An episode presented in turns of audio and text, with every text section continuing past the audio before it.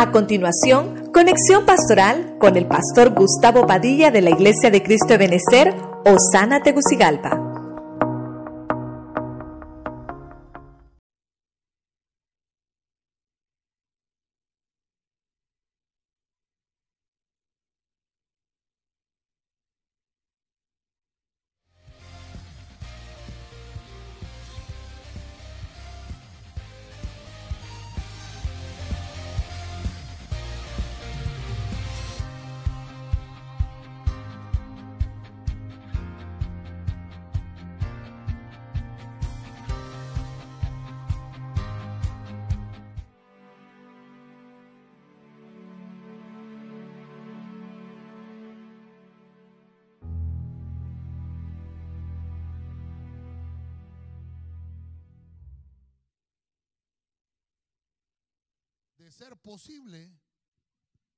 A los escogidos. Una vez más lo voy a leer. Porque se levantarán falsos cristos y falsos profetas y mostrarán señales y prodigios a fin de extraviar, de ser posible, a los escogidos. Me llamó la atención esta versión de las Américas porque dicen que, dice, mostrarán señales y prodigios, oiga, a fin de extraviar. Y esa, esa palabra saltó sobre mi vida, extraviar. Extraviar es a quién? Si fuere posible, a los escogidos. Yo creo que todos los que estamos aquí hemos sido escogidos de parte del Señor. Amén. El tema que vamos a desarrollar con una temática escatológica lleva por nombre extraviar a los escogidos. ¿Cuántos quieren que Dios les hable, hermanitos? Amén. Me ayuda a orar entonces. Padre Celestial. En el nombre poderoso de Cristo te damos toda la gloria. Gracias por permitirnos nuevamente, Señor, estar en tu casa para poder, Señor, recibir tu palabra. Te pedimos que tomes el control del ambiente espiritual y que tu palabra pueda ser expuesta con libertad y que podamos, Señor, recibir del cielo esa unción especial. Señor, y salir ministrados de esta casa, sabiendo que tú tienes cuidado de tus hijos. Gracias te damos porque hasta el día de hoy, Señor, tu mano nunca nos ha soltado y sabemos que siempre seguirás del lado de nosotros. Bendice también, Señor, a los que nos miran y nos escuchan a través de las redes sociales, del Spotify, del YouTube y del Facebook, Señor, que también ahí donde ellos están, tu palabra los alcance. En el nombre de Jesús. Amén y amén. Y la iglesia le regala palmas una vez más al Señor. Amén. Empezaré con una pregunta. ¿Es posible que los cristianos sean engañados? ¿Es posible? Pues sí, es posible, porque ahí lo, dejó escrito nuestro Señor. Y obviamente es que cuando nos presentan pruebas y argumentos, hermano, que tal vez nosotros no tenemos el alcance o el conocimiento, eh, nos pueden extraviar. Y una de las cosas que estamos viviendo, hermano, hoy en día eh, es este tipo de situaciones. Tanta información tecnológica, tanto engaño, tanta falsedad. Las redes sociales también se prestan a eso. Y creo yo que tenemos que tener los ojos muy abiertos. Yo voy a tratar de presentarles eh, tal vez algunas cosas, no todas, de las que pueden causar el extravío de los escogidos. Por eso es que las ovejas se extravían, porque hay entidades encargadas de realizar este tipo de trabajos hay enemigos nuestros que se disfrazan como falsos maestros. Bueno, se disfrazan como maestros, pero son falsos maestros. Se, disfrazan como profetas, pero en realidad son falsos profetas. Yo creo que tenemos que venir a la Biblia y encontrar si lo que se nos habla o si los que los pastores, predicadores o aquellos que nosotros pensamos que nos están trasladando un mensaje de vida y de salvación, en realidad lo es. El primer punto que vamos a tocar está en 1 Timoteo 4.1 porque estamos hablando de extraviar a los escogidos. Quiero que vaya conmigo a la nueva traducción viviente. Ahora bien, el Espíritu Santo, oiga, el Espíritu Santo nos dice claramente que en los últimos tiempos, algunos, no todos, ¿verdad? Algunos se apartarán de la fe verdadera. Seguirán espíritus engañosos y enseñanzas que provienen de demonios. Son versículos muy fuertes, son versículos, hermano, también hasta complicados y difíciles, hermano, de poderlos trasladar a la iglesia.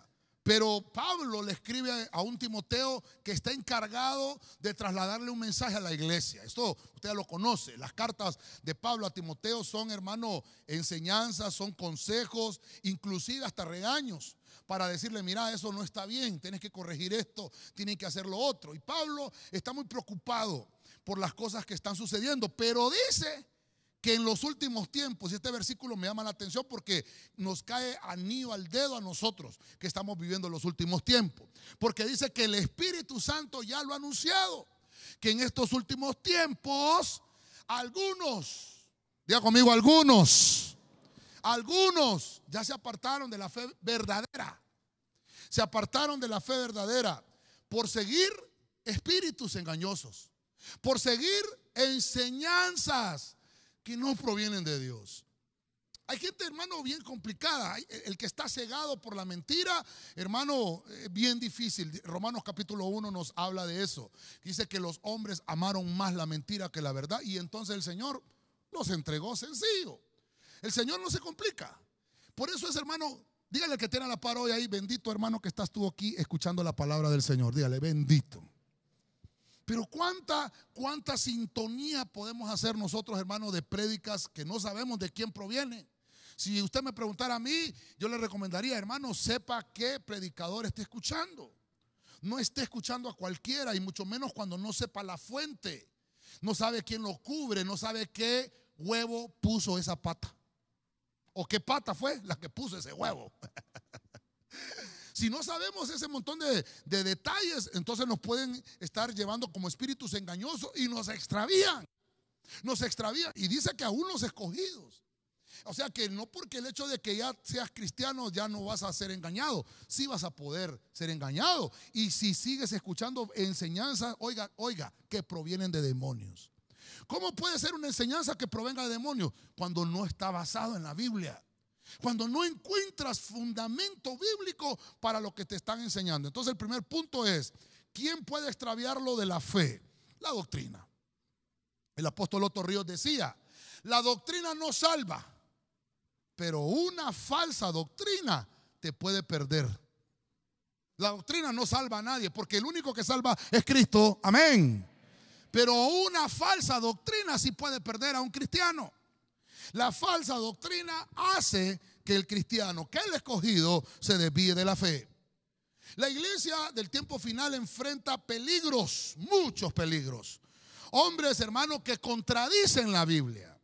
Pero nosotros tenemos la palabra profética más segura a la cual hacemos bien en estar atentos. Si usted lo cree, le da palmas al Señor. A su nombre. Voy a tratar de avanzar un poquito porque tengo otras cosas y me tengo que detener más en otros puntos. El segundo punto lo encontramos en 2 Corintios capítulo 11, versículo 3. Versión Félix Torres Amat. Mas temo que así como la serpiente engañó a Eva con su astucia, así sean maleados vuestros espíritus y degeneren de la sencillez propia del discípulo de Cristo. Entonces, mire cómo lo voy llevando y cómo vamos avanzando con esto. La doctrina puede extraviar, una falsa doctrina extravía a un cristiano. Ahora, cuando encuentro eh, este versículo, dice que hay una astucia que tiene la serpiente. Y cuando hablamos de serpiente, estamos hablando de un espíritu de engaño. La serpiente, usted ya sabe que la Biblia la llama en Apocalipsis capítulo 12, la serpiente antigua llamada el diablo y Satanás, que el Señor lo reprenda. Utiliza artimañas, utiliza, hermano, situaciones espirituales con astucia y dice que para que puedan ser maleados los espíritus del cristiano. Recuerden que nosotros nos componemos de cuerpo, alma y espíritu. Entonces, no solamente, mire qué terrible esto, no solamente las tinieblas están interesado en tu alma, sino que también en tu espíritu. Recuerde que el espíritu es, hermano, el que nos conecta directamente con Dios. En 1 Corintios capítulo 5, creo que lo mencionábamos ayer, en el tema que estábamos desarrollando de familia, no, perdón, el, el, viernes, el tema que estábamos desarrollando de familia, que en 1 Corintios capítulo 5, Pablo está enfurecido porque hay un hombre dentro de la iglesia de Corinto que vive con, con su madrastra, con la mamá de su papá. Y entonces Pablo le reclama a la iglesia y le dice, ¿cómo pueden permitir ustedes eso? No, no solamente le reclama al pastor, sino que también a los miembros. Y dice la Biblia más adelante en 1 Corintios 5, voy a entregar el tal. Oiga lo que dice. Lo voy a entregar al enemigo para que por lo menos su espíritu se salve. Y ya lo vemos en 2 Corintios 2.9, que pues al final como que este hombre se trató de recuperar, se arrepintió de su pecado. Amén, hermano, estamos en el año de recuperación, ¿verdad? Ahora, lo interesante que le estoy mencionando aquí es que hay espíritus del cristiano que pueden ser maleados, dice aquí. Mire cómo es esta versión. Hay espíritus que pueden ser maleados y que lo pueden degenerar de una sencillez propia suya. Una sencillez propia. ¿Cuántos somos discípulos de Cristo aquí? Una sencillez propia de un discípulo de Cristo. Usted de repente dice, ¿qué le pasó a este hermano si yo antes lo miraba que era bien humilde y sencillo y ahora lo miro? ¿Y qué le pasó a ese hermano? Nosotros usamos esa frase para decir otra, maleado usamos, pero para decir que alguien anda como enojado, ¿verdad? No, pero mire lo que dice la Biblia. Uno que se maleó el espíritu es uno que ya se perdió el rumbo, ya se extravió. Hermano, no tenemos que perder el rumbo. El único digno de gloria se llama Jesucristo. Y todo lo que Él hace en nosotros, la gloria le pertenece a Él, no a nosotros. No dejemos que vengan estos espíritus a podernos malear. Ok. ¿Por qué le puse la ventana de Overton? Este es un, este es un término muy nuevo se generalizó en el 2004. La ventana de Overton, eh, obviamente se le puso así por Overton por el, apellido de la persona que lo, lo dejó eh, plasmado, pero murió. Al morir, hubo otra persona que se trató de generalizar este, este tipo de, de, situaciones. La ventana de Overton, para que usted vaya, tal vez usted en su casita lo busca más adelante con mayor detenimiento. Yo voy a tratar de, generalizarlo porque tengo que ver más puntos de esto. Porque estamos hablando de qué cosas pueden extraviar a los escogidos. Y esta ventana de Overton es un adoctrinamiento social que el enemigo utiliza con astucia para malear los espíritus del cristiano. Entonces, voy a tratar de ver, no sé si lo traje yo acá. Mire, ¿qué cosas, qué cosas maneja la ventana de Overton? O escuchen bien esto. Dice que puede ser el aborto, un tema que se toma y se empieza a manejar y empieza a sociabilizarse para poderlo declarar como que en realidad no es malo, aunque la Biblia lo penaliza. Me estoy metiendo en lío. Yo tengo un tema específico que hablamos del aborto en este lugar. No sé si usted se acuerda. Por ahí, si alguien lo tiene, me lo manda para volvérselo a compartir. Y, vi, mírelo, porque es un tema hasta de campaña política de hoy día. El aborto, hermano, eh, se está usando con este, con este ventana de Overton. Voy a, voy a avanzar porque si no, no voy a terminar. La eutanasia también los vientres de alquiler, el canibalismo, la prostitución, la desigualdad, que, están en cada una de las sociedades. Esto fue desarrollado en la década de los 90 por el profesor Joseph Overton, que todo este tipo de pensamientos y de situaciones sociales, que obviamente son dañinas y malas, las politizan. Entonces escuche, Overton, él trabajaba para el centro Mackinac de políticas públicas de Michigan. Solo estoy leyendo lo que, lo que encontré usted en su casa. Si quiere interesarse más en esto, lo busca, porque esto solo estoy tratando de ponerle un versículo bíblico para ver de dónde provienen las artimañas de estos adoctrinamientos sociales. entonces dice que este hombre trabajaba en esa, en esa universidad, pero fue hasta después de su muerte perdón, dije 2004, 2014, perdón. Dice que eh, eh, después de su muerte, hace poco, hace siete años, ¿verdad? Que este modelo empezó a cobrar relevancia y la publicación de un polémico artículo que determinó su popularización en el 2014. En el 2010, cuatro años, o sea, hace 11 años, había un comentarista político conservador llamado Glenn Beck que lanzó su novela, una novela que se le llamaba La Ventana Overton. Así, hay un libro escrito para los que les gusta leer. pero solamente se lo recomiendo como para enriquecimiento de su léxico, ¿verdad? Pero este, este libro basaba, se basaba en ese concepto. Mientras que en el 2014, una nota que salió allá por esas columnas rusas, hay un ruso que el, nombre hermano es bien complicado, solo sé que el apellido es Gorsal, Gorsaltanza, Tancio Santo, imagínese usted qué, qué nombre, que Dios lo reprenda, ¿verdad? Este hombre popularizó este concepto de la ventana de Overton como una teoría de conspiración, de manipulación social para legalizar una cosa, siguiendo cinco pasos. Y esto nos habla de poder manipular a la gente. Y, mire, y, aquí lo vamos a ver más adelante, que tiene que ver mucho hasta con lo que está sucediendo con la pandemia. Con poder, con poder manipular pensamientos sociales que si nosotros como cristianos no tenemos doctrina, que vimos el primer punto, si no tenemos doctrina, cualquier pensamiento social que nos quieran introducir, nos van a aplicar la ventana de Overton y donde va Vicente, ahí va toda la gente. No me, quiero profundizar con, el, con este punto de Overton. Usted allá tal vez en casa lo, vamos a ver, después lo mira. Solo quiero, solo quiero leerle algo así que me llamó la atención. La ventana de Overton tiene como objetivo legalizar lo impensable. Sencillo, para no leerle tanta, tanta cosa y tanto término científico. Sencillo. La ventana de Overton es un término que eh, comenzó a popularizarse en el 2014. Y su finalidad es legalizar lo impensable. ¿Cuáles son los pasos? Número uno, de lo impensable a lo radical. De lo radical a lo aceptable. De lo aceptable a lo sensato. De lo sensato a lo popular y de lo popular a lo político. Estoy parado en un lugar santo y yo sé lo que estoy diciendo. Estamos en plena campaña política que comenzó hace una semana. Escucha a todos los políticos, escúchelos a todos. Yo no le vengo a predicar ningún color político aquí. Escúchelos a todos. Porque al final los que escogemos nuestro presidente somos nosotros. Y después no le estemos echando la culpa a ningún partido político. Hay políticos que nos ofrecen, y saben de esto que le estoy hablando, que de lo impensable de lo que es impensable, lo legalizan. Y entre esas tantas cosas que podemos ver, el aborto. Legalizado. Y ya lo encontramos que en otros países ya lo hicieron por medio de una artimaña llamada ventana de Overton. Bueno, voy a dejarlo aquí porque si no, hermano, no voy a avanzar con lo que quiero trasladarle.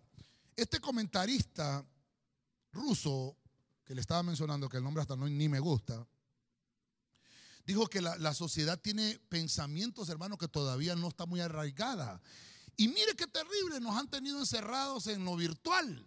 Y eso también es, es complicado porque si no lo sabemos manejar, hermano, van a ser extraviados nuestros sentidos.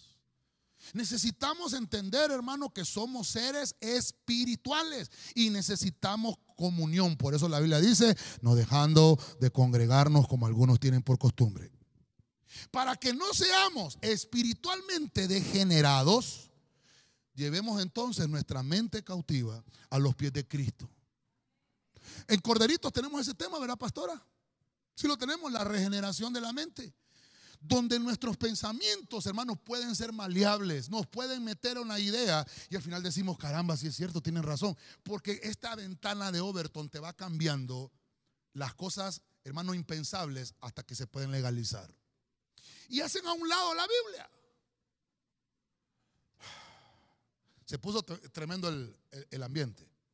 Voy a avanzar pues al tercer punto, ya que usted me queda viendo con ojos estrellados, ¿verdad? Dios Isaías 8:12, la nueva traducción viviente. Cosas que pueden extraviar al cristiano. Dice Isaías 8:12, no llames conspiración a todo, como hacen ellos, está hablando los del mundo. Ni vivas aterrorizado de lo que a ellos le da miedo. Ojo, hermano, estoy leyendo Biblia. ¿Cuántos dicen amén? Estamos leyendo Biblia. Yo no estoy leyendo un artículo de un, de un periódico, ni le estoy leyendo un libro secular, ni tampoco un noticiero. Le estoy leyendo la Biblia. El Señor le está escribiendo a la iglesia. ¿Cuántos somos iglesia en este lugar? Entonces viene Dios y te dice, no le llames conspiración a todo. Hay que poner un equilibrio a lo que estamos atravesando. Nosotros somos aquellos que fuimos llamados como las verdaderas atalayas para hacer llegar el mensaje verdadero de salvación a aquel que todavía no ha conocido a Cristo. Y nosotros tenemos que tener nuestros pies puestos en la tierra y nuestra cabeza puesta en el cielo. No llames conspiración a todo. Le está diciendo el Señor al pueblo cómo hace el mundo. Y vive el mundo aterrorizado. Y ahora ese, ese, temor que tiene el mundo te lo quieren poner a ti también. ¿Cómo le puse el tercer punto? Vacunación. Puedo predicarlo con libertad porque ya tenemos más del 95% de nuestra congregación vacunada. Yo sé que para usted no es este tema. Amén, hermano. Pregúntele al que tiene la parte, ¿tú ya te vacunaste, hermano? Pregúntele, hermano, ¿ya te vacunaste? Sí, contra la polio le va a decir el hermano. Mire qué terrible. La vacunación, hermano, ha existido siempre. Siempre. Yo me acuerdo que desde que nací, hermano, Plas le ponen una vacuna a uno. ¿Cuál es la primera que le ponen? ¿Qué vacuna es? Contra el tétano. ¿Cuál es, hermano? Ayúdenme los doctores, pues. ¿Perdón? ¿La del qué? No, no le escucho por. TS. Dios santo, mejor mándame un mensajito. ya no le escuché nada. BSG. Ah, ok. Es la primera que le ponen a uno. Cuando uno nace. Y después a los 40 días. La hepatitis B. ¿Cuántas vacunas? Hasta un hoyo tengo yo aquí, hermano. Hay unos que hasta se les hace un huracán ahí, hermano. Siempre nos han vacunado. Y mire lo que le estoy poniendo acá. Perdón, ¿está conmigo, hermano? Es prever la enfermedad. La vacunación es prever la enfermedad. Y le pongo Biblia, no llame conspiración a la vacuna. Ya se han muerto más de 200 pastores en Honduras por esto. Terrible. Ahí está la hermana que me, que me, ay Dios santo. No se ponía de acuerdo los, los que están en las dichosas sociedades cristianas. ¿A quién te Tegucigalpa? Para poderle decir cuántos, porque hay unos pastores que no creen en la vacuna, otros que sí creen. Estoy hablando específicamente del COVID-19. ¿Por qué se extravían los escogidos? ¿Por qué se muere la gente? No se tenía que morir. El, presidente de Estados Unidos, hermano, en esta semana publicó y dijo, los que se están muriendo en los hospitales sin vacunarse es culpa de aquellos que se han dedicado a decirle a la gente que no se vacune. Eso dijo el presidente de Estados Unidos. Nosotros estamos en un tiempo difícil que si nosotros como cristianos no aplicamos la Biblia, hermano, nosotros mismos vamos a caer en los engaños y en las artimañas del enemigo. Somos cristianos llamados a predicar la verdad. Yo estoy aquí predicándole la verdad. Y no estoy, hermano, promulgándole cosas falsas. La Biblia nos habla, ya lo leímos, hasta lo tenemos como rema en el buen samaritano, ¿verdad? Y, eh, Jeremías 33, 6, Él va a proveer la sanidad y también la medicina. La vacuna es una medicina preventiva de enfermedad. Son ensayos de lo que va a haber en la gran tribulación, pero no estamos todavía en la tribulación son ensayos. Voy a tratar de, mostrarle algo. No sé si, si los hermanos me dicen si estamos listos allá. Pero de que vinieron los virus, para nosotros el que nos impactó mucho fue este COVID-19. El, sábado, si Dios lo permite y si el Señor no ha venido, vamos a vacunar contra el H1N1 y ya le voy a mostrar. Yo me he puesto esa vacuna durante siete años porque han sido siete cepas, que a saber de dónde cepas vinieron, ¿verdad? Y me la he puesto. Y por eso es que muchos de nosotros tenemos el sistema inmunológico fuerte porque hemos asistido a ese llamado. Como pastor estoy parado responsablemente diciéndole, hermano, vacúnese. Alguien, alguien me mandó una foto, hermano, y decía, eh, en una foto decía el hombre clamando, Señor, dame una palabra para saber si esto es verdad. Y sé que el cielo le decía, vacúnate, le decía el cielo, hermano. Por eso le digo, estoy hablando con libertad porque aquí todos estamos vacunados. Pero este virus no es nuevo. Y yo le decía a algunos hermanos, póngale usted pues que fue el hombre que lo creó. Que, es una trama para que se muera parte de la población mundial. Vaya, está bueno. Si usted cree en las conspiraciones, perfecto. ¿Y por qué no vemos el otro lado de la moneda? Aquellos hombres de Dios que Dios les dio la sabiduría para crear prontamente y rápidamente una vacuna para contrarrestar un mal creado. ¿Por qué no pensamos en eso? Porque Dios también, hermanos, los ha llenado de sabiduría. Miren, más adelante va a haber una pastilla que ustedes la van a tomar contra el COVID. Va a ser una pastilla, eso. Pero tenemos que avanzar. Estas enfermedades no son nuevas. Han venido progresando, progresando. Ok, pongamos el video, hermanitos. Le voy a poner un video. Quiero que me apaguen las luces también, por favor. Mire, ese video es viejísimo. Ese video es de 1992. Quiero ponérselo, los hermanos ahí en televisión me lo van a poner ahí directamente con los que están viendo y voy a tratar de ir hablando porque no, no hay mucha palabra en el video para también los que escuchan por el spot. Apaguemos todas las luces, todas las luces, para que podamos ver, ver bien. Démosle play al video, hermanitos, si ya lo tenemos listo. Disculpe la calidad, ¿verdad? Pero es de 1992. Es la apertura, la ceremonia de apertura de los Juegos Olímpicos 1992 en Barcelona. Se llamaba Barcelona 92. ¿Qué pasó? Ajá. Bueno, en lo que los hermanos me ayudan a poner el video. Mire, interesantemente, la mascota de, ese, de esos Juegos Olímpicos se llamaba Kobe. 19-92. Entonces, yo no me estoy inventando esto, yo le estoy tratando de mostrar que esto no es nuevo. Hermano, ¿hace cuánto fue 1992? ¿Hace cuántos años, hermano? Ah, 29. Hace 29 años. Dios santo, ya estoy viejo, hermano. ¿Quién tiene, eh, nadie, ¿Quién nació después del 92? Dios santo, los que dijeron 15 ahorita, ¿verdad? Dios mío. Ok, ¿estamos listos con el video? Vamos a ver, pongámoslo, démosle play. Mire, quiero que lo vea con ojos adoctrinados por la escatología, no por adoctrinamiento humano. Mire, quiero que lo vea, démosle play. Nada todavía. Ahí está. Subir un poquito el volumen, solo para que se oiga. Mire, mire usted lo que están haciendo en esa ceremonia de inauguración. Ahí, hermano, están haciendo, según ellos, una dramatización de Hércules. Según ellos. Pero mire usted, esos son virus. Hay una embarcación que está navegando, cruzando los continentes. Y mire usted, estoy hablándole 1992. Entonces, hay élites dentro del mundo interesadas en esto. Claro que sí. Y por eso estoy tratando de ponerle el equilibrio con lo que le estoy enseñando. No le estemos llamando conspiración a todo. Ya voy a aterrizar con el equilibrio de esto. Si usted puede ir observando ahí, el video creo que dura dos minutos, no sé si me ayudan los hermanos, creo que dos minutos. Mire usted que dentro de esos, de esos eh, virus, porque eso no son bacterias, ya dijimos que una cosa es una bacteria y otra cosa es un virus. Mire, mire los virus ahí. Y dentro de, incrustados dentro de los virus, hay personas. Ahorita no se ve muy bien. Tal vez le voy a mandar el video para que usted lo mire en su celular más adelante, pero ya va a ver usted una toma ahí donde incrustados en los virus hay personas muertas. Esto no es un juego, hermano. Esto fue en 1992, le repito. Imagínese usted. ¿Hace cuánto? Y mire, mire, mire usted cómo, cómo se va manifestando. Mire usted cómo salen estas cosas negras de ahí, hermano. Sale, son como, como, como espíritus, ¿verdad? Mire usted qué terrible. Y esto, hermano, se lo trataron de trasladar a la gente y la gente dice, hey, qué, bonito estuvo la inauguración de los Juegos Olímpicos, ¿verdad? Ah, pero no sabían que estaban mandando un mensaje. No sabían que lo que estaban haciendo era adoctrinando a la gente por lo que estábamos hablando atrás de la ventana de Overton, ¿verdad? Mire, mire, mire usted. Mire los muertos ahí.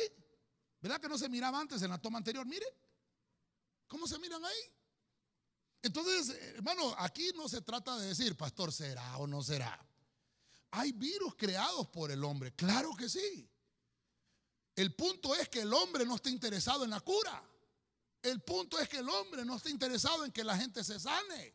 El que está interesado en eso es Dios. Amén, hermano. Y Dios también utiliza la ciencia para enviar la medicina. Dios envía la sanidad y Dios también envía la medicina. Eso es terrible, hermano.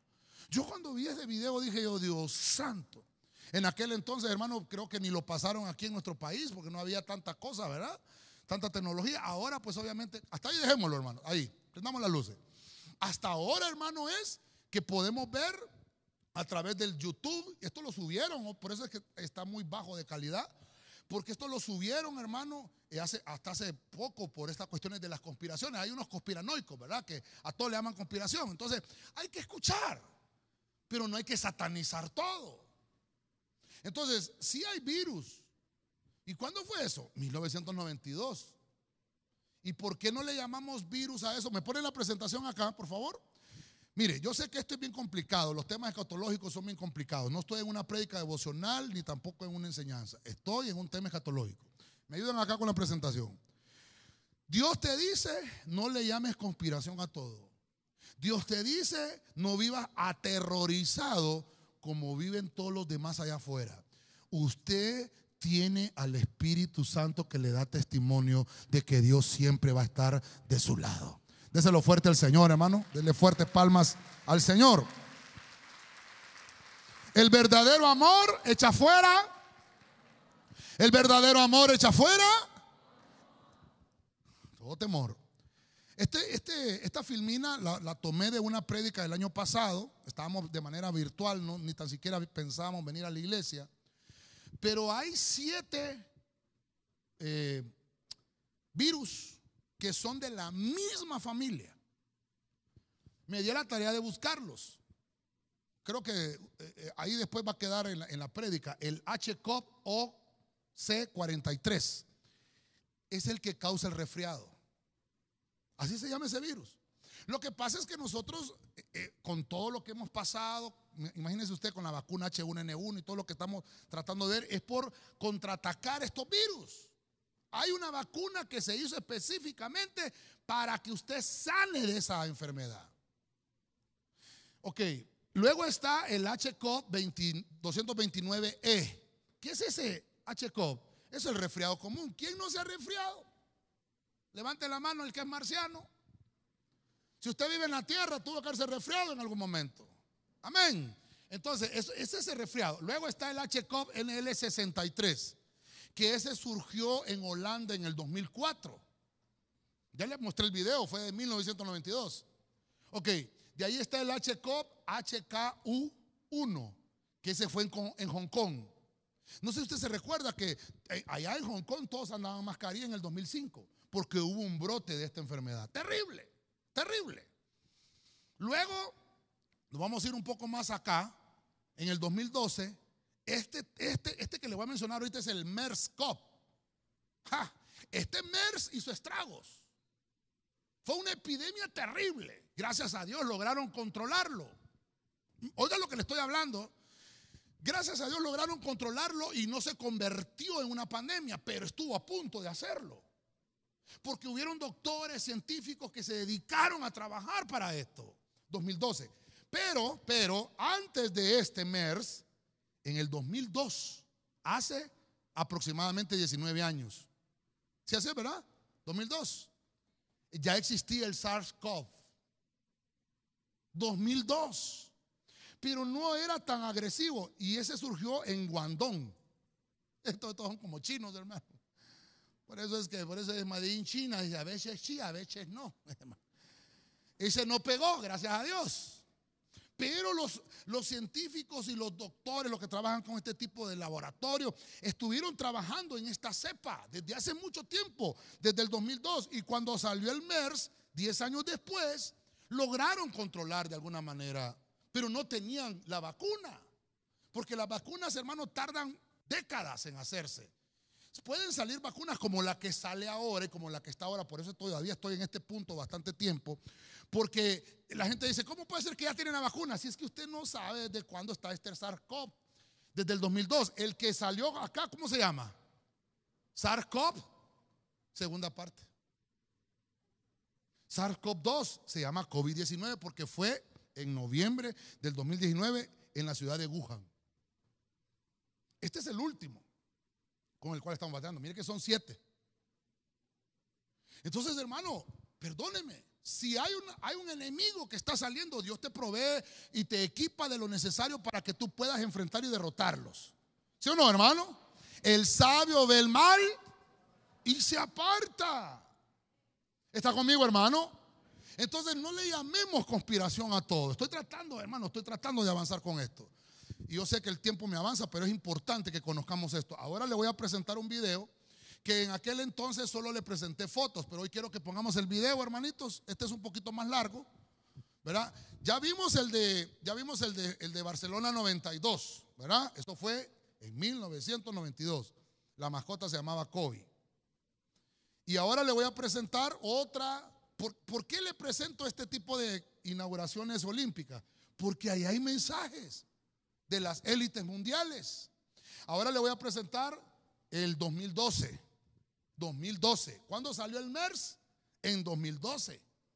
Entonces, mire lo que estaban anunciando ellos ahí. Algunos ahora, pues obviamente por todo lo que estamos pasando el COVID-19, dicen el COVID-19 estaba anunciando. No, estaban anunciando el MERS. Por eso es que no le llamemos conspiración a todo. Pongámoslo, hermanito, démosle play, por favor. Démosle play. Solo me dicen si ya estamos listos.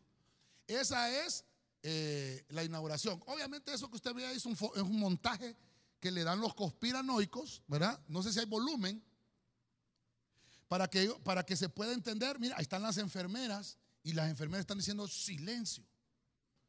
Y presentan en este video algunas personas eh, poderosos del mundo, presidentes, personas religiosas poderosas, que también han hecho esta señal en algún momento, para callar, para decirle a la gente, no piense que todo es, eh, eh, ¿cómo se llama? Conspiración, ¿verdad? Dice la gente. No piense que, deje lo que corra. Sí, pero la Biblia me dice que yo tengo que no, no llamarle a todo conspiración. Entonces, aquí, hermano, podemos encontrar que interesantemente, eh, los que están ahí son los niños. ¿Quiénes son los que todavía hoy no se han vacunado, hermano? Los niños no se han vacunado. No hay vacuna para ellos. Interesantemente, en esta inauguración nos están dando a entender muchas cosas. Dicen ellos que hay señales de la tecnología 5G todavía en el 2012. Las, 5G ya existen en, los países más avanzados, ya existe. Eh, China no, no solamente tiene 5G, dicen que hasta 6G tiene ya igual que Estados Unidos. Pero por todo esto del COVID que ha venido a salir, mire usted esa inauguración, los niños están en casa, los niños no pueden salir, pero escuchan espíritus oscuros que andan afuera. Oiga esto. Mire, y sale el rostro de una persona asiática y se dan el tiempo y los segundos que estaban anunciando que iba a venir una, una cepa de un virus del lugar de Asia. Todo eso en la inauguración. Mira, ahí están los demonios danzando y bailando. Es que los demonios también bailan y danzan, hermano. Entonces, mira ahí cómo van, ¿ve? Van caminando los niños en sus camas, asustados. Hermano, nuestros niños están creciendo con este tipo de ministraciones. Imagínense usted, yo, yo, yo, bendigo a los niños y con la pastora estamos tratando de atenderlos de manera presencial a todos los que, que podemos atender, pero los niños, hermano, son una esponja, ellos absorben en su etapa de crecimiento y en su etapa de desarrollo. Entonces, ¿qué es lo que estamos viendo? Un adoctrinamiento. La misma ventana de Overton que vimos en el punto anterior, la quieren también aplicar también con nuestros niños, para que ellos vayan entendiendo desde temprana edad que hay cosas que no son malas en su totalidad que hay cosas que existen y que tienen que pasar y que esto es normal. Y mire, ahí se levanta, eso es una potestad, eso hermano, perdónenme. Es una potestad, eso. Estamos hablando, ¿qué tiene que ver una ceremonia de inauguración? ¿Por qué no hacen algo bonito? Vaya, algo folclórico, pues. Esto fue en Francia, corríjame hermanos, o Londres. Londres, ¿verdad? Esto fue en Londres. ¿Por qué no hicieron algo bonito de Londres? ¿Por qué no sacaron el reloj de Londres, aquel reloj tan bonito? Mire lo que sacaron. Hermano, mire eso. Mire eso, qué terrible.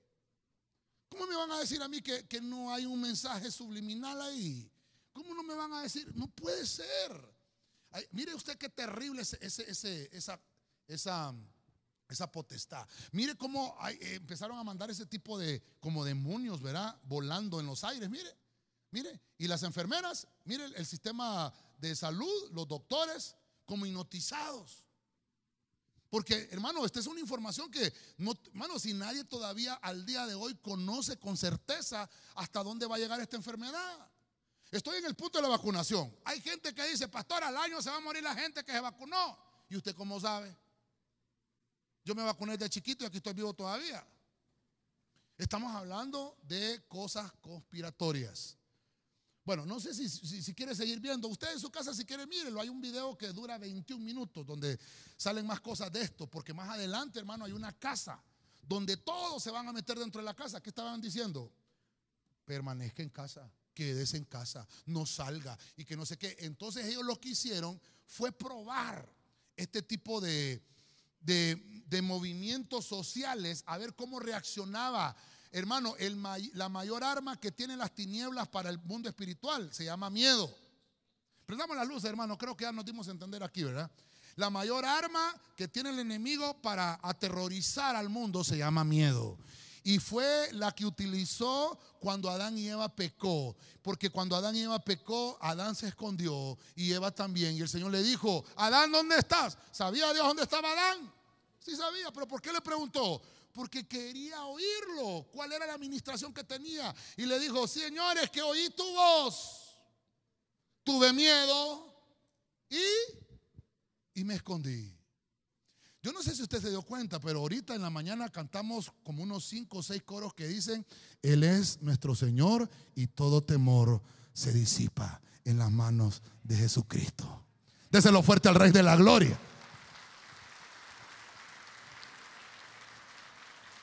Amén.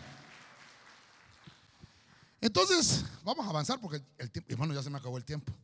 Segundo de Tesalonicenses 2.10, cosas que quieren que el enemigo ministrarle al cristiano para extraviarlo. No vivamos extraviados. No vivamos extraviados. Tenemos un Dios que dice que el amor echa fuera el temor. Vamos a leer 2 de Tesalonicenses 2.10. Oiga lo que dice la Biblia latinoamericana. Para engañar y pervertir a todos los que han de perderse. A los que no aceptaron el qué? El amor de la verdad que los habría salvado. Perdón, perdón, solo voy a hacer un paréntesis antes de leer los dos versos que me faltan.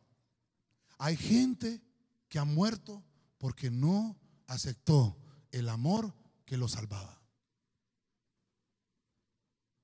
Dios, hermano, produce medicina y produce salud.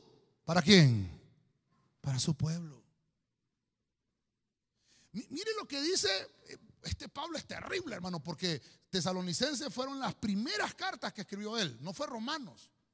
El orden cronológico que tenemos en la Biblia eh, no fue así sino que Pablo escribió las primeras cartas tesalónica y después eh, la segunda. Entonces, mire lo que está hablando de escatología. Para engañar y pervertir a todos los que han de perderse, a los que no aceptaron el amor de, de la verdad que los habría salvado. Verso 11. Por esta razón les dirige Dios. Oiga esto. Les dirige Dios las fuerzas del engaño. ¿Cómo dice? Dejando que crean a la mentira. Verso 12. Así serán condenados al fin todos los que no quisieron creer en la verdad porque les gustaba más el mal. hermano, hay gente que disfruta meterle miedo a la gente. ¿Y cómo sabe usted, pastor? Vaya, mire Hollywood, las películas de terror que hacen, hermano. Demonio en el Vaticano. Hasta le ponen una cara así. Y usted dice, quiere ir a ver esa, dice. Qué terrible. Hermano, perdóneme, pero hay cosas que como cristianos tenemos que decir, no. ¿Sabe usted que está abriendo un portal de miedo y de temor en su casa? Cuando usted pone una película. Este, este, estamos hablando de los extravíos de los escogidos. ¿Quién quiere extraviar a los escogidos? Uno que se llama el inicuo. ¿Quién es este? El anticristo. Pastor, y ya está, vive entre nosotros ya, pero no se ha revelado. Dice que este rechaza la verdad. Diga conmigo, rechazar la verdad. Diga conmigo, este rechaza la verdad. Por más que usted le predique el evangelio, por más que usted le diga, mira lo que dice la Biblia, dice la Biblia que tenías que amar la verdad y no el mal. No, no creo en eso. No, no creo en eso. Hay políticos nuestros que son ateos. Y nosotros vamos a votar por ellos. Un cristiano votando por un ateo no puede ser. Y después nos quejamos de los gobiernos. Lastimosamente no puedo decirlo, pero el que tiene oídos para oír, que oiga. Pero no puede ser que a estas alturas, estamos en un país subdesarrollado, donde cualquier pensamiento tirado a las masas, hermanos, lo engañan y extravían a los escogidos. Y por eso va a encontrar usted mucha gente eh, fría que ya no viene a la iglesia. Diga conmigo que no hay ninguno. Ya no viene a la iglesia. ¿Quién lo capturó? ¿Quién extendió sus tentáculos y lo arropó? Una entidad maligna. Nos toca como iglesia orar por ellos. No los señale, ore y dígale. Hasta hermano, yo los miro por las redes y miro cómo ponen cosas y digo, Dios santo. Digo, Padre, no le tomes en cuenta ese pecado. Perdónalos, porque rechazan la verdad. ¿Cómo pudiera decir alguien, huya de ese lugar, salga? ¿Cómo puede decir alguien eso? De un lugar donde se le predica la palabra. Un lugar donde te dicen el único que te puede sanar se llama Jesucristo. En un lugar donde te dicen el único que tiene la salida a tu problema se llama Jesucristo. No puede decir una persona. Una persona que tiene el mal no lo puede decir. Estoy leyendo escatología. La gente malvada del tiempo final hará extraviar a los escogidos. ¿Sabe usted, hermano, que hay pastores que son brujos? Y la gente no sabe. Ay, qué lindo predica ese hombre. Y tú no sabes si es brujo. Es que viera cómo le chinea los pecados a uno. ¿A usted le gusta oír música mundana? Óigala, no se preocupe. ¿A usted le gusta? Mejor no digo, ¿verdad? Porque va a dar usted con quien doy, ¿verdad? Es que hermano, la gente ah, permite, permite que uno beba, que uno chupe. Ay, esa iglesia es la que yo necesito. Esa no es iglesia. Dice la Biblia que el cuerpo de Cristo, que es la iglesia, Pablo dice, la estoy preparando para presentarla pura y santa delante del Señor. Déselo fuerte al Rey de la Gloria.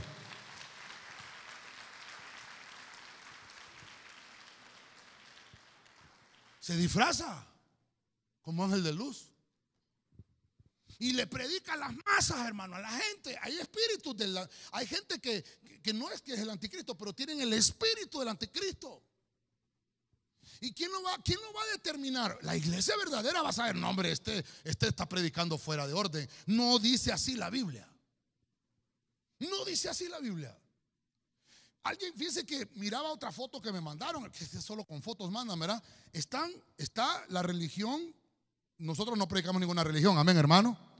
Pero está la religión cristiana, está la religión de las campanas, están los TJ, sí ya sabe, ¿verdad? Que no son los TJ, ¿verdad? Están eh, eh, los morones, están todos ahí. Y hasta por allá aparecen los mayas también. Los mayas, los, los, eh, los incas. Y entonces eh, hasta Buda aparece ahí, en la foto que me mandaron, ¿verdad? Y entonces eh, uno de los religiosos cristianos dice, es que la Biblia es la palabra de Dios. Y el que está allá por el fondo, uno que es maya, pero el Popol Vuh para nosotros es la palabra de Dios. Y no deja de tener razón, porque la religión no salva a nadie. A nosotros, hermano, nos salva Dios personalmente. ¿Se acuerda que lo predicamos en la Santa Cena?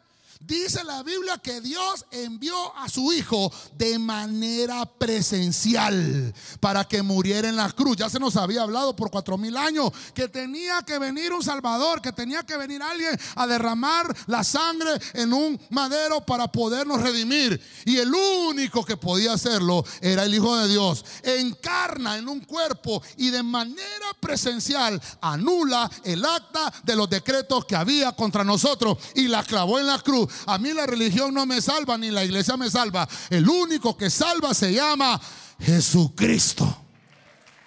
A su nombre. Solo, solo puedo decirle que todavía vendrán más engaños. Los engaños no se van a, a, terminar. Vendrán muchos más engaños en los tiempos finales. La iglesia de Cristo no rechaza la palabra de verdad. ¿Qué hace un cristiano cuando la Biblia lo señala y le dice esto que está dentro de ti está mal? ¿Qué hace el cristiano? Tengo que corregirme. Padre, perdóname. No rechace la verdad. Dígale al hermano que tiene la para ahí, hermano, no rechace la verdad. Ámala, abrázala. El Señor dice, yo soy el camino, yo soy la verdad y yo soy la vida. No rechacemos la verdad. Usted está aquí hoy escuchando un mensaje que lo transforme, que lo cambie. Al final oramos y dejamos que ese Espíritu de Dios nos ministre. ¿Cuántos dicen amén? Avanzamos. Desde ahorita diga conmigo, no me molesto, pastor. Pero hay tradiciones humanas que nos desvían y nos extravían del camino. Mire lo que dice Marcos 7:13, Reina Valera actualizada. Así invalidáis la palabra de Dios. Oiga esto. Así invalidáis la palabra de Dios mediante vuestra tradición que habéis transmitido y hacéis muchas cosas semejantes a esta. ¿A quién le está hablando el Señor ahí? Le está hablando a los fariseos, a los saduceos y a todos los feos estaban ahí. Y le dice, ustedes le están transmitiendo a la gente un montón de cosas que no son verdad. No están en la Biblia. Yo no les dejé escrito eso. Son tradiciones humanas suyas de ustedes. Y eso, eso hace que invaliden mi palabra. Y es pecado. Es lo que está diciendo el Señor ahí. Entonces, ¿qué otra cosa puede extraviar a un cristiano? Las tradiciones del lugar donde usted viene, de donde usted vive. En este caso nos tocó vivir a nosotros en Honduras, ¿verdad? ¿Qué tradiciones hay aquí? ¿Qué cosas dejaron nuestros antepasados? Y las seguimos haciendo una y otra vez, pero no sabemos de dónde proviene. ¿Ah? Tenemos que averiguar de dónde es ese, de dónde provienen esas tradiciones, porque encuentro que Cristo les dice, las tradiciones invalidan mi palabra. Las tradiciones humanas, voy a recordarle un tema que hablé hace mucho tiempo. Las tradiciones humanas son portales espirituales. Por lo menos en ese tema le mencioné siete portales paganos que están aquí en Honduras, aquí en Honduras, no voy a hablar de otro país, por lo menos aquí en Honduras. El primero, diga conmigo, no me molesto, pastor. ¿Estamos aprendiendo, hermanos? Es el Día de los Reyes Magos, 6 de enero. Es un portal. El tema ahí lo, lo encuentra en YouTube, ahí está. 6 de enero, ese día. ¿Por qué ese día? Porque ese día no me voy a, poner a, decirle todo porque hasta el tiempo hasta se me acabó ya, hermano. Pero se abren portales espirituales y empiezan a suceder cosas. Nosotros no nos damos cuenta. Y peor el mundo, hermano, si el diablo lo que quiere es tener engañada a la gente y tenerla embobada, porque no puedo usar otra palabra, en fiestas. Y solo en fiestas, fiestas, y así se la lleva todo el año. El segundo, estoy hablando de un tema que lo vimos hace, creo que fue un ayuno que lo vimos. El portal del carnaval. ¿Cuántos han oído los carnavales?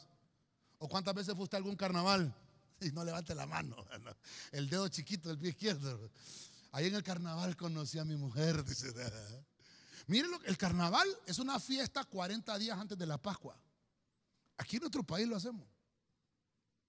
El carnaval. Ah, ya vamos a ver. Bueno, metámonos un poquito más adentro la Semana Santa. Le llamamos Semana Santa y lo primero que pensamos es en la playa, ¿sí o no? ¿Sí o no? Y no se llama Semana Santa. ¿Se da cuenta cómo vuelvo a, vuelvo a, agarrar uno de los pasajes que usé al principio, la ventana de Overton? Empiezan a meternos cosas que no son buenas y las trasladan como que si en realidad no, me es bueno hacerlo. Yo no estoy diciendo que es pecado que vaya a la playa, a mí me gusta el mar en el mar la vida. Bien sabe, ¿verdad? Hermano, pero, pero ¿por, qué en esas, ¿por qué en esa fecha? Mire, dice que esa Semana Santa es una semana previa a la Pascua. Estoy hablando concatenándolo con las fiestas judías, porque el Señor dejó las fiestas que dejó. Dios, hermano, Dios es un Dios de fiesta. Amén. Dios es un Dios alegre, no es aburrido. Es más, ahorita le acabamos de hacer fiesta al Señor. Amén. Dios dejó siete fiestas estipuladas a Israel. El Hanukkah no está ahí.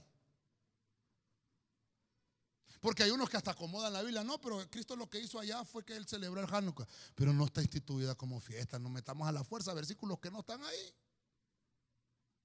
El Señor dejó las fiestas de las trompetas, la fiesta de los tabernáculos, la fiesta de la Pascua. Él dejó esa fiesta establecida para Israel, siete fiestas, que solo eran seis meses del año. Los otros seis meses se dedicaban a trabajar y a esperar las cosechas y de ahí comenzaban las fiestas.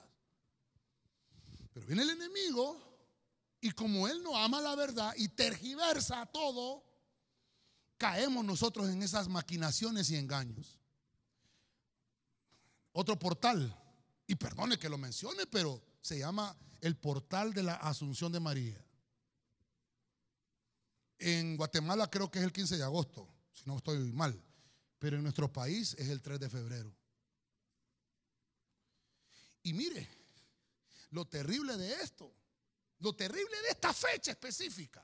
No estoy hablando, eh, un tema que ya lo desarrollamos hace mucho tiempo, por, por el tiempo no me va a dar desarrollarlo, pero mire, en Éfeso, hablando en la Biblia, en esa fecha se le celebra fiesta a Diana de los Efesios. ¿Por qué en esa fecha? A nosotros nos cambian y nos ponen otro, otro pichingo, otra mona en otra rama. En China se llama Mu en esa fecha. Se le llama la Santa Madre. La, Diana se llamaba diosa de la virginidad y la fecundidad. Los druidas, hace mucho tiempo atrás, los druidas en esa fecha celebran Virgo Paritura. Es una fiesta que así se llama.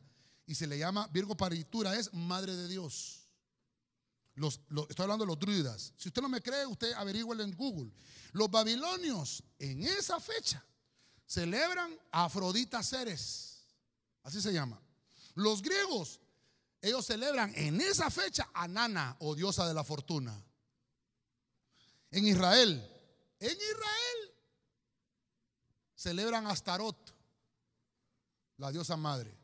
Este es, hermano, perdónenme, pero es que este es un tema terrible. A la gente, no, pastor, hábleme, de la samaritana, hábleme del, hijo pródigo. Si estamos en catología, hermanos, no le puedo hablar de eso, tengo que mostrarle esto.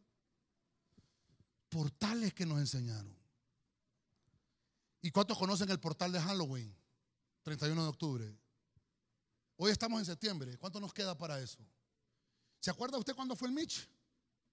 ¿Se acuerda con usted? 31 de octubre. Los brujos, que el Señor los reprende y a todos sus secuaces, están más unidos que la iglesia. Y desde ahorita ellos están en ayuno. Mire qué terrible. Y nosotros, ay, el domingo hay que ir a la iglesia. Y viera a los brujos, va, pregúnteles, con pandemia y todos se reúnen. Yo no sé si se acuerda que yo le mostré el calendario, ¿se acuerda? Yo se lo he mostrado, creo que en ese tema está de Halloween, donde está todo el calendario que ellos, hermanos, se bautizan en las cloacas. Es lo primero que hacen. ¿Y sabe qué hacen? ¿Dónde está mi esposa? Si yo, si mi esposa le doy la mano, yo, no, mi esposa, Dios te bendiga. Pero si un brujo le dio la mano a un cristiano, si un brujo le en este mes de septiembre se los bautizan en cloacas porque tuvieron comunicación con un santo. Ah, hermano, esto es terrible. Es que esto, no es un juego. Tal vez me ayudan con el enlace de, ese, de ese tema de Halloween también, que lo hablamos todos los 31 de octubre. Y nosotros, hermano, dulce truco. y hasta en las escuelas nuestras. Y, le dice la maestra, si no eh, se viste a su niño, entonces eh, le bajo puntos. Dígale a la maestra, bájele los puntos. Pero yo no lo voy a vestir de payaso. No, lo voy a vestir de angelito. No, hermano, ¿qué le pasa? Está participando de un portal. Usted no sabe lo que se le está ministrando. Ay, pastor, qué terrible. Es terrible esto, hermano. La gente no le gusta predicarlo. Y los pastores mucho menos porque no la gente se le va a la iglesia. Hay pastores que celebran Halloween, hermano. ¿Sabía usted? En ese tema, hasta fotos le puse. En el púlpito ponen calabazas, hermano. Y el pastor se viste de Superman. Hasta de Chapulín Colorado sale vestido. No es broma lo que le estoy diciendo, hermano. Solo porque es que no se me aburran las ovejitas, hombre. Que, como que se si, suficiente Biblia tenemos para predicar a la gente, hermano. Vuelvo a repetirle, yo no lo entretengo los domingos. Yo le digo al Señor, dame tu palabra para predicarle a tu pueblo. Mi pueblo perece por falta de conocimiento. El enemigo es astuto y mucho. Ya se me acabó el tiempo. Bueno, nos vamos, hermano. Se me acabó el tiempo. Las tradiciones humanas nos alejan de nuestra relación con Dios. Somos llamados a no invalidar su palabra. Ah, a ver si me faltaron más fiestas. Ay, Señor. Primero de noviembre. ¿Qué hacemos el primero de noviembre?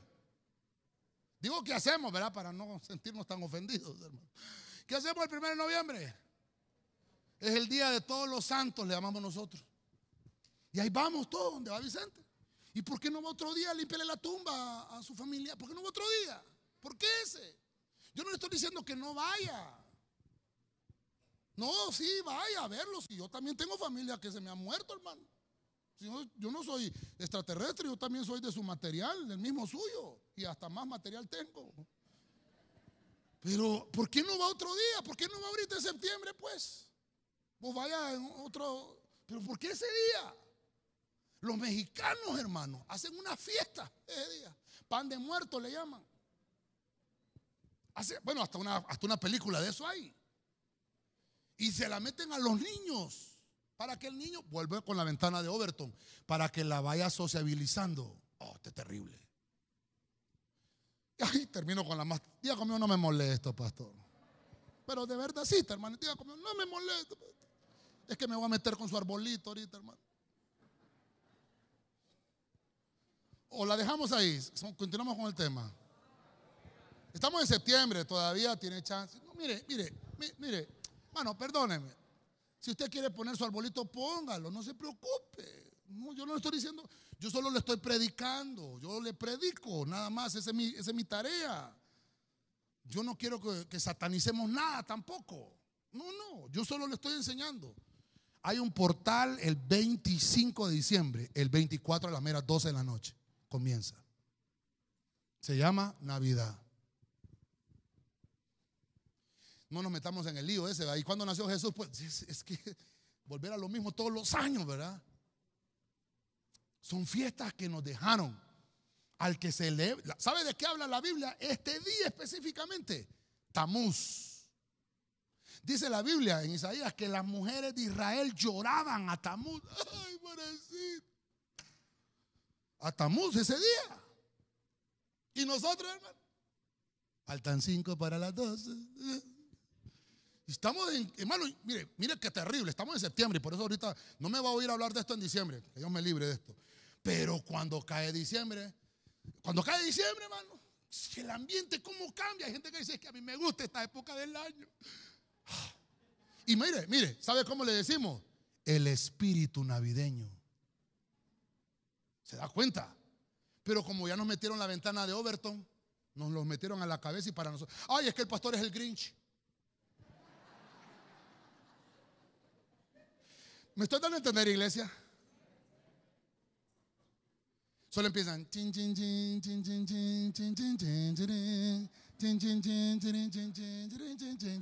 Pero el corito de la iglesia no se lo sabe. Porque mayor es el Señor, es poderoso. A su nombre. Mire, mire. Nosotros, nosotros en la iglesia tenemos un coro que la pastora Linoja, ¿verdad? Millares de ángeles. Una hermana no sabía, decía mulas de ángeles, decía la hermana. Es para que no se me vaya a enojar mucho. ¿eh? Y hay otro canto que cantamos, poderoso, Él es poderoso. ¿Y sabe cómo decían unos hermanos? Pobre oso, pobre oso. Ay, Señor. Y hay otro más terrible. Hay un coro que dice, ya no quiero ser más yo, lo que quiero es parecerme a Jesús. Y un hermano lo tenía yo a la par, ya no quiero ser pastor, decía hermano. Le digo yo, muchacho. Hermano, perdóneme, perdóneme. Pero es que es terrible cómo nos han dañado la sociedad. Y por eso, hermano, es que los pastores los odian. Hay que preocuparnos, dice la Biblia, cuando el mundo nos ame. ¿Cuándo nos ama el mundo? Cuando somos amigos del mundo. Y dice la Biblia, si te conviertes en amigo del mundo, te haces. cuando usted con el mundo es chero, es porque si es amigo del mundo. O sea, le dice, no, hombre, está bien, yo voy a hacer lo mismo. ¿Sabe qué me dijo un pastor? Un pastor. Vos tenés amargada a tu gente en la iglesia y has amargado a tus hijos toda tu vida porque ni arbolito les pones. Te invito a mi iglesia, yo tengo dos en el púlpito. Y si me querés venir a hacer el regalito también. Es terrible, hermano. En el púlpito. Dios le digo yo, no, papá, le digo, yo soy feliz así como soy. Y no necesito una época del año para decir que Cristo vive. Tengo 365 días del año para predicar que Jesucristo nació en mi corazón. Y siempre hacemos fiesta. Dáselo fuerte al rey.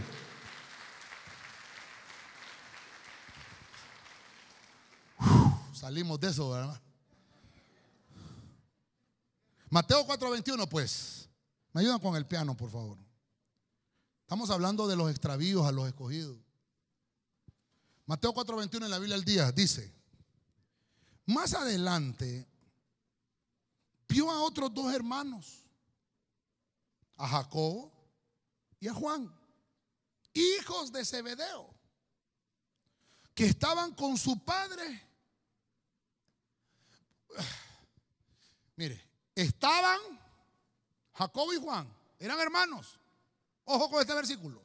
Jacob y Juan eran hermanos, pero estaban con su papá en una barca. ¿Qué estaban haciendo? Remendando las redes. ¿Y qué hizo Jesús? lo llamó. El punto número 6, le puse la internet. ¿Es mala la internet? Depende, dijo Pepito. La internet tiene un uso correcto. Esto lo hemos predicado en otros temas. Y hay unos usos terribles. Terribles. El verdadero uso de las redes sociales se lo damos cuando con nuestro ejemplo predicamos a Cristo Jesús. Alguien dijo, no, es que las redes sociales son para divertirse, ahí pongan cualquier cosa de mentira. Sí, pero yo como cristiano no puedo participar de la mentira.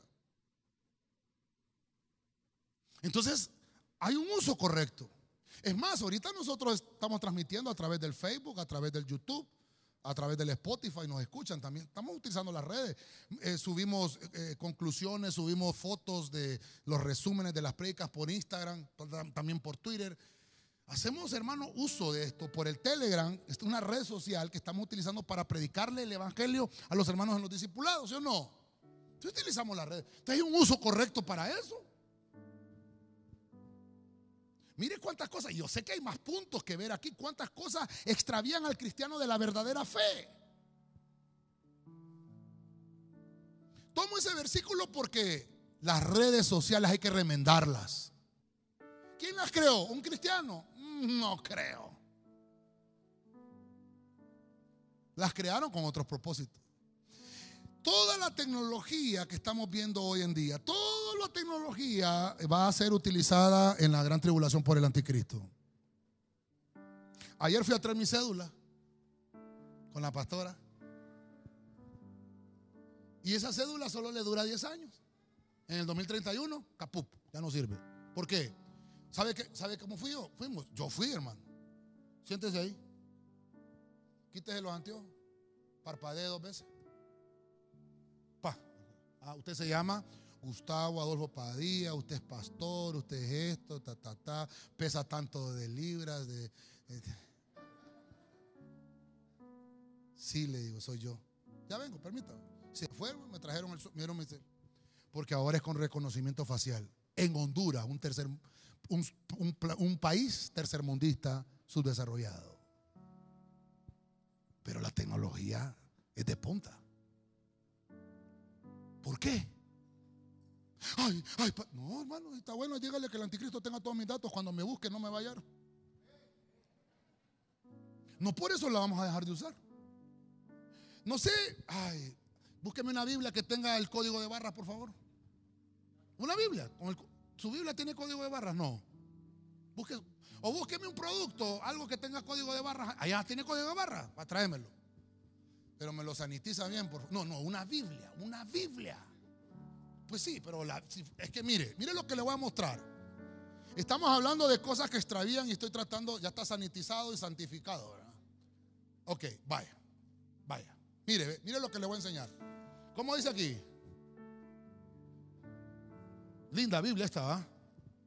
Me la habrá regalado ya de cumpleaños. Mire, la Biblia es palabra de Dios desobediencia del hombre. Lo primero que me salió, mire, Génesis capítulo 3. Es la Biblia, cabal. Pero tiene un código de barras. Y ahora está el, código QR. ¿Qué es esto? Esta es la marca de la bestia. Ay, pastor, pero es la Biblia. Uy, esa Biblia está sana. No, hermano. Esto va a ser utilizado en la gran tribulación. Ahorita está activo, están funcionando, es como una plataforma, es como un ensayo para lo que va a pasar. No por eso no, deja de ser la Biblia. Algunos dicen que eh, va a ser un chip. Dicen que en la, primera dosis le metieron el chip y en la segunda le metieron el saldo. Yo estoy esperando el saldo todavía, bueno, no ha llegado. Pero satanizamos todo. Y por eso pedí una Biblia. Dejó de ser la Biblia por eso. El diablo no va a poder marcar a los escogidos. Amén. Él va a marcar al que no está marcado. Y mire, y mire. Y no va a ser voluntario. Dice la Biblia que los va a perseguir. Ah, en la cédula, no, perdón, en la licencia.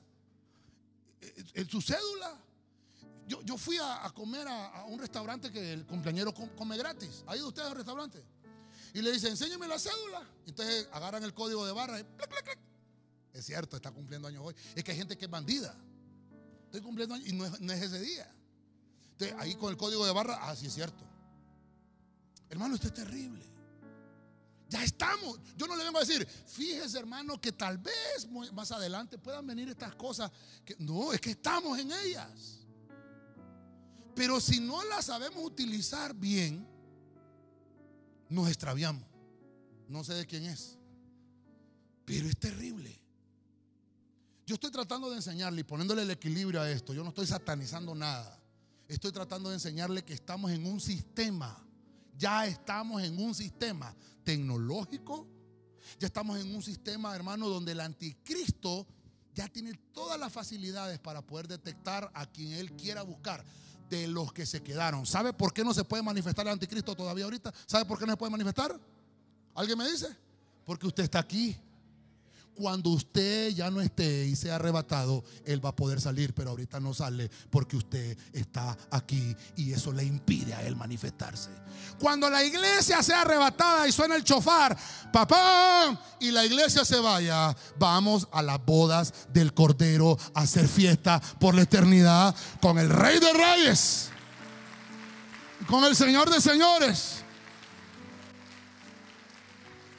Dígale al que tiene la par, hermano, remienda tus redes, por favor. No se ministre en las redes sociales. Estado de ánimo, triste. Estado de ánimo, alegre. ¿Por qué se ministra ahí? ¿Por qué no pone un versículo? El Señor ha cambiado mi lamento. ¿Por qué no pone eso? Cayó en la red, lo atrapó. Remendémosla. Remendémosla, prediquemos a Cristo. A mí me escribe gente, hermano, de Bogotá, Colombia, me escribe gente que teníamos alguien conectado ahí, una familia, me escribe gente de México, me escribe gente de España, me escriben de Estados Unidos. Gente conectada. Digo yo, caramba, este es el verdadero uso, ¿correcto? Y hay otros que me escriben para decirme, la bestia es usted, pastor. Así me pusieron uno. Que Dios te bendiga, le digo yo. Tengo cuatro temas de la bestia. Tal vez uno de ellos te va a gustar, le digo. Pero esto, hermano, no se trata de contender con nadie, es de predicarle. Y el que quiere oír va a ser bendecido porque va a escuchar la verdad. Pero el que no, pues lastimosamente que sea el Señor que lo guarde. Solo así rapidito, no sé si se acuerda una vez que hablamos de las redes sociales. Dijimos que hay siete pecados digitales. La pereza, la gula, la envidia, la ira, la avaricia, lujuria y soberbia. Esas siete cosas, pecados digitales ministrados en ese, en un portal que usted utiliza. Y yo nos metemos a los, hablando de portales, cuando nos metemos a las redes sociales, y entro al portal de la lujuria, entro al portal de la gula, entro al portal, el que, el que, el que esté a mi alcance. Y si no sabemos cuidarle estos aparatos a nuestros hijos, caen en pornografía. Porque eso es lo que quiere el enemigo. Ya rato está el piano y no termino. Entonces vamos. Termino. Hay una entidad terrible que se esconde. No sabemos quiénes son, pero se esconden. Usted ha publicado algo y hermano, y, nadie le da like a esa foto, ¿verdad? Y la gente se entristece porque cuando le dan un like, ay, qué bonito, me dieron like a la foto. Pero usted no sabe cuánta gente lo vio, pero como son envidiosos, solo miran lo que usted hace. Lo tienen controlado.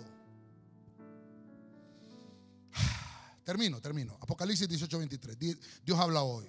Oiga esto. Nunca más brillará en ti la luz de una lámpara. Ni se oirá en ti el bullicio de las fiestas. Aunque tus comerciantes. Ay, Señor. Con razón ah, es que se me olvidó. Es que mire, me estoy saltando todo esto, hermano. Espérenme, voy a leer el versículo primero y después se lo voy a. Mire, nunca más brillará en ti la luz de una lámpara, ni se oirá en ti el bullicio de las fiestas de bodas.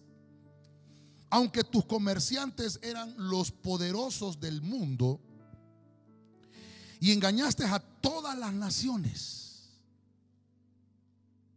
con tus brujerías. ¿A quién le escribe el Señor aquí?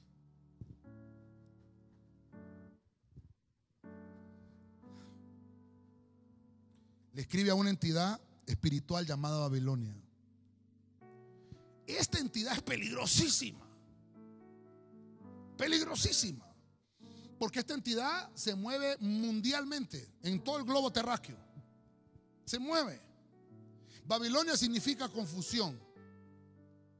Ya lo hemos visto. Pero obviamente hay más cosas que extravían al cristiano. Pero esta entidad está enfocada en el engaño religioso específicamente. Y Babilonia se ha metido a las iglesias y ha contaminado los cultos. Ha contaminado los cultos a Dios. Ha contaminado la música.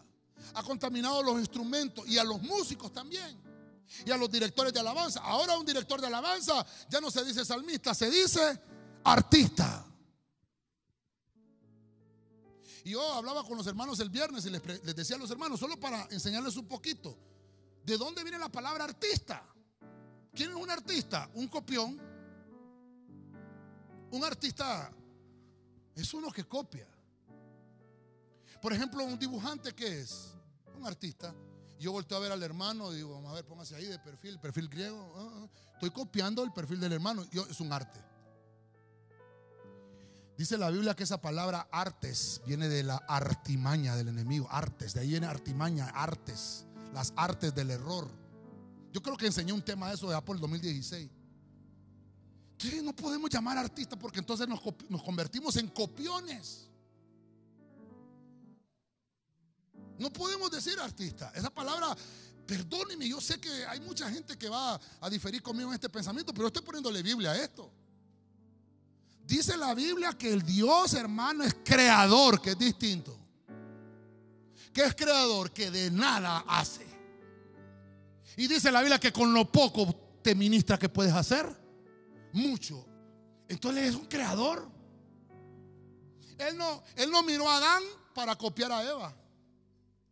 ¿Sabe qué hizo Dios? Durmió a Adán para que no se metiera en el trabajo que iba a hacer con Eva. Porque Adán se iba a meter, dale un poquito más ahí, hacerle acá, ¿sabes qué? Pum, dormiste y lo durmió. Deja de trabajar.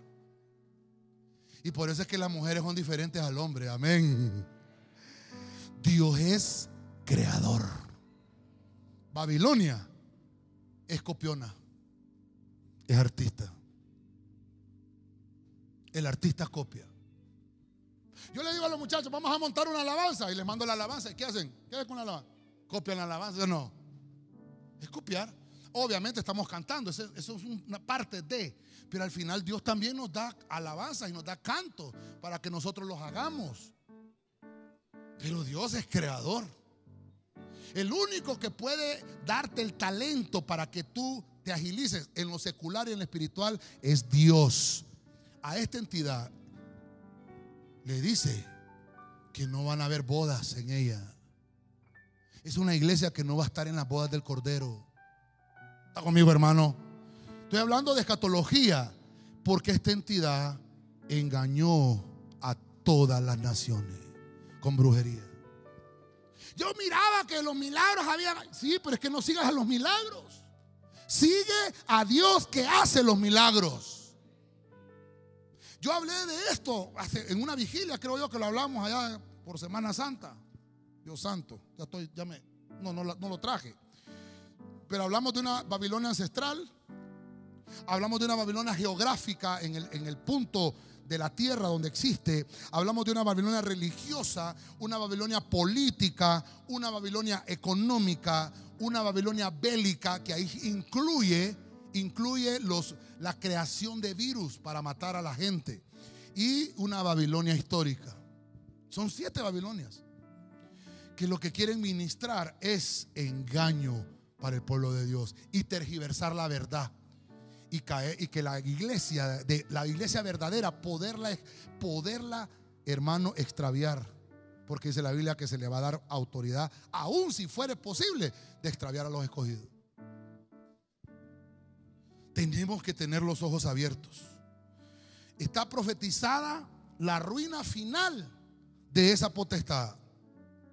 Todos los que están en esa entidad, hermano, van a ser confundidos porque ellos confunden al pueblo actualmente para sus propios intereses.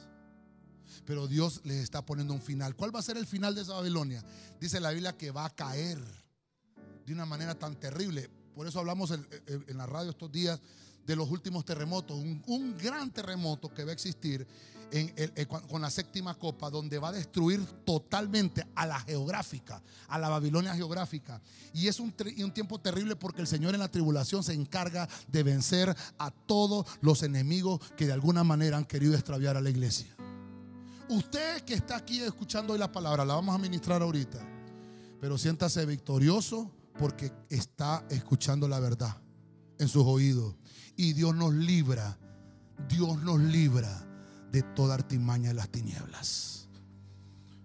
Voy a, hacer el resumen rápidamente. Hablamos de lo que es extraviar a los escogidos. Número uno, la doctrina. Una doctrina no salva, pero una falsa doctrina puede perder a un, escogido.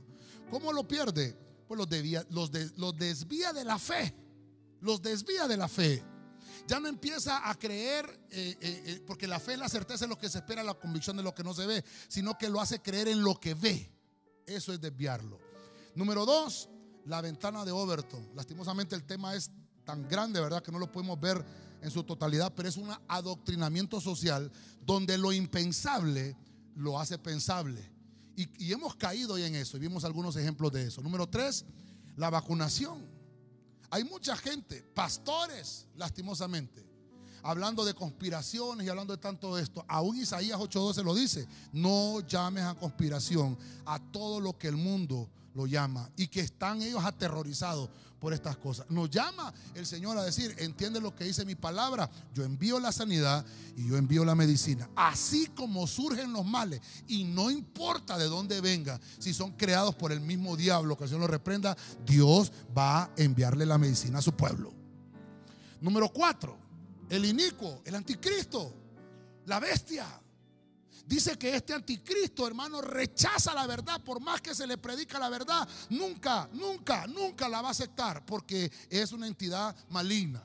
Número cinco, las tradiciones que se nos han enseñado y que se nos han traspasado por muchos años. Fiestas, siete fiestas tenemos en este país, en las cuales son fábulas culturales, son cuentos, pero no hay base bíblica para eso. Y lo vimos que son portales que se abren espirituales en esas fechas específicas. Número seis, la internet. Debemos de aprender a utilizarlas. El uso correcto salva almas. El uso correcto orando a través de las redes virtuales. La gente hasta se sana. Porque el Señor dice, voy a hacer cosas más grandes de las que yo hice con ustedes. Y esas cosas son estas. Utilicemos la internet con el uso verdadero, con el uso correcto. Y por último, Babilonia, el engaño religioso nos quiere hacer perder la bendición de estar en el mejor regazo espiritual que podemos estar en los brazos de nuestro Padre. Amén y amén. Dele palmas al Señor. Gloria a Dios. Aleluya. Nos ponemos de pie. Póngase de pie. Vamos a orar y ministrar la palabra. Nube de gloria, ven sobre mí, profetizamos tu y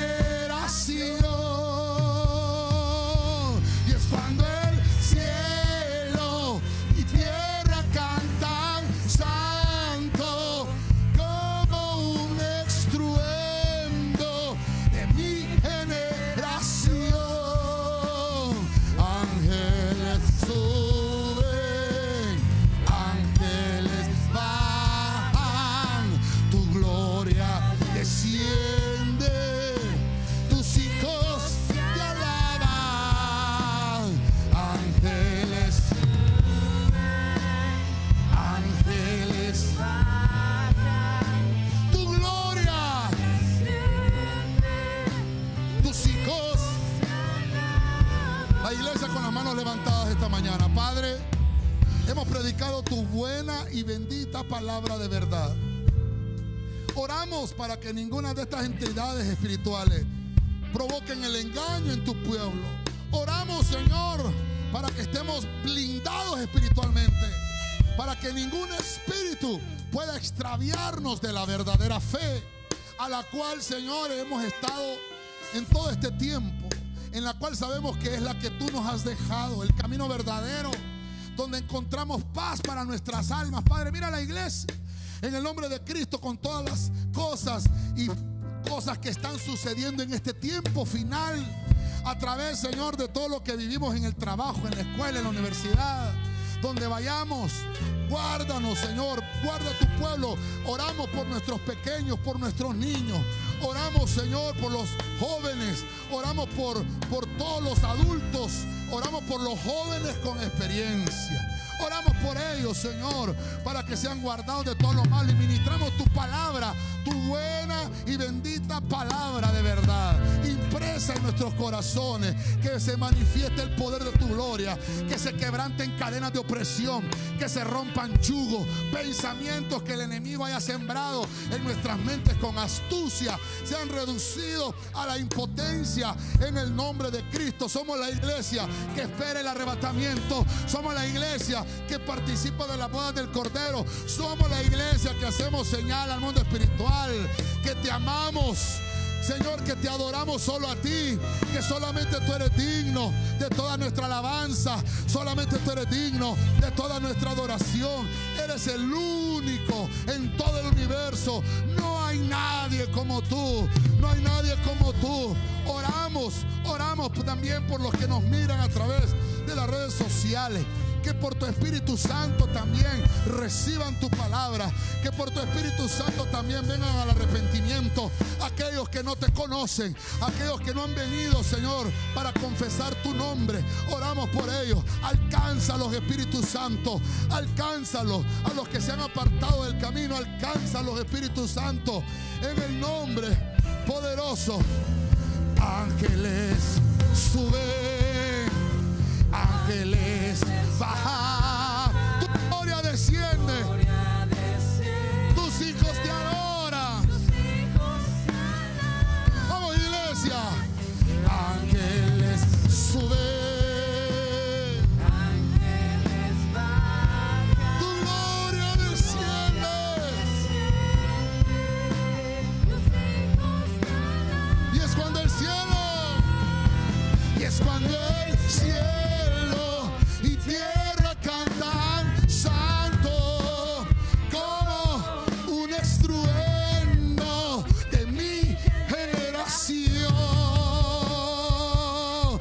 Y es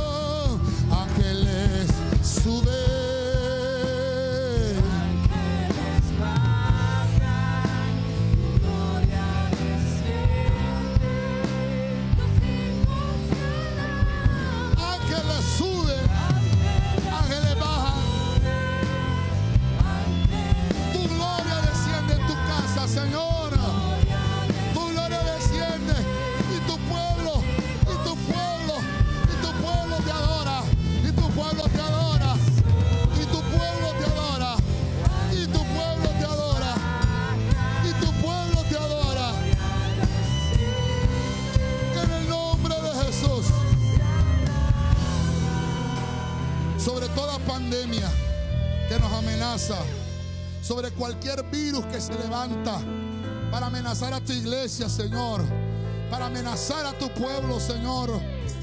Declaramos que se reduce la impotencia. Crea en nosotros los anticuerpos necesarios. Mantén con vida a tu pueblo, Señor. En el nombre de Cristo, oramos por los que están en las unidades de cuidados intensivos, por los que están en esos hospitales, en los triajes, sufriendo de esta pandemia. Ore por ellos, hermanos y hermanas. Si usted tiene un familiar, ore por él ahora.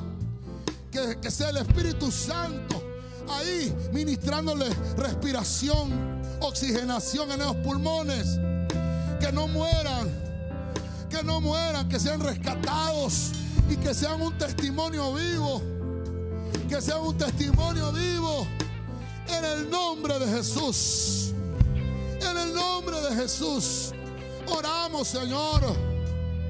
Señor, cubre esta nación. Ya no más muertos, Padre. Ya no más muertos por esta enfermedad. Señor, que aquellos que todavía no se han vacunado puedan alcanzar la inoculación total. Guárdalos, Padre. Guárdalos. Tú produces la sanidad y la medicina en medio de nosotros. En medio de nosotros, gracias Dios porque nos ha mantenido hasta el día de hoy con vida. Y sabemos, Señor, que nos vas a seguir manteniendo en salud para llevar tu palabra, para llevar tu mensaje, Señor. Cada uno de mis hermanos que los has guardado, mira sus familias. Quiero que levante sus manos por los que han tenido una pérdida familiar. Oramos en esta mañana, Señor. Oramos por, por aquellos que han perdido un familiar. Señor Espíritu Santo, sé tú el consuelo. Sé tú el consuelo. Sabemos que son pérdidas irreparables. Ayúdanos. Ayúdalos. Ayúdalos a sobrellevar toda carga, Señor. Toda carga, Señor. Solamente tu palabra los puede consolar. Señor, mira, mira las familias que han estado de luto y los que están de luto tal vez en este momento. Sea tu Espíritu Santo poniendo el bálsamo, Señor, consolador sobre ellos y sobre sus familias. Y que puedan venir al arrepentimiento, que vengan a tus pies, Señor, te lo pedimos. Que sean salvos, a los que están en una cama sufriendo en este momento. Señor, y que todavía no han confesado la verdad y no han confesado el señorío de Cristo. Señor, toca sus corazones. Toca sus corazones, Padre. Que sean salvos, que se salven, que se salven, Señor.